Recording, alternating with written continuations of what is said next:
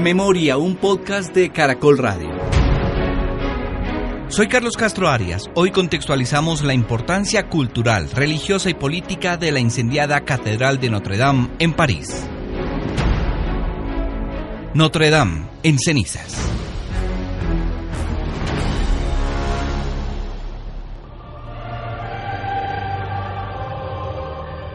Estos sonidos del órgano y coro de la Catedral de Notre Dame así fueron eclipsados. Un incendio redujo a cenizas buena parte de la Catedral icónica de París, cuya primera piedra fue puesta hace más de ocho siglos.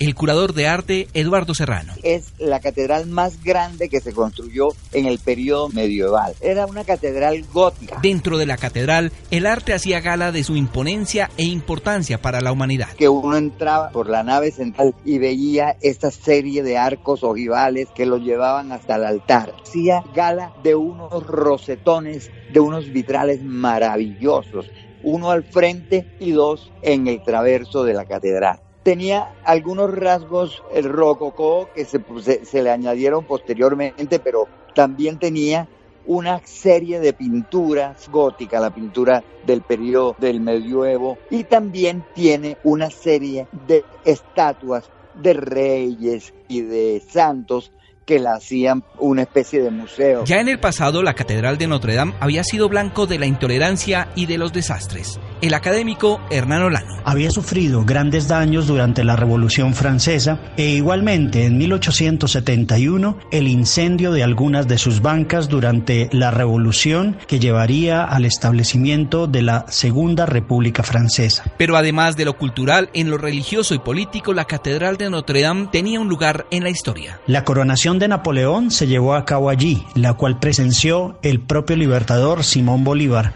cuando Napoleón la corona al cardenal de París y se la impone él mismo como nuevo emperador de los franceses. También se llevó a cabo allí la beatificación de Santa Juana de Arco y se guardaban como reliquias desde 1239 un clavo de la cruz de Cristo y las espinas de la corona que también se conservan algunas de ellas en distintas catedrales del mundo. Víctor Hugo, uno de los escritores indispensables de la historia francesa, inmortalizó la catedral en su obra Nuestra Señora de París, con Esmeralda y Quasimodo, para muchos la historia equivalente al Romeo y Julieta francesa.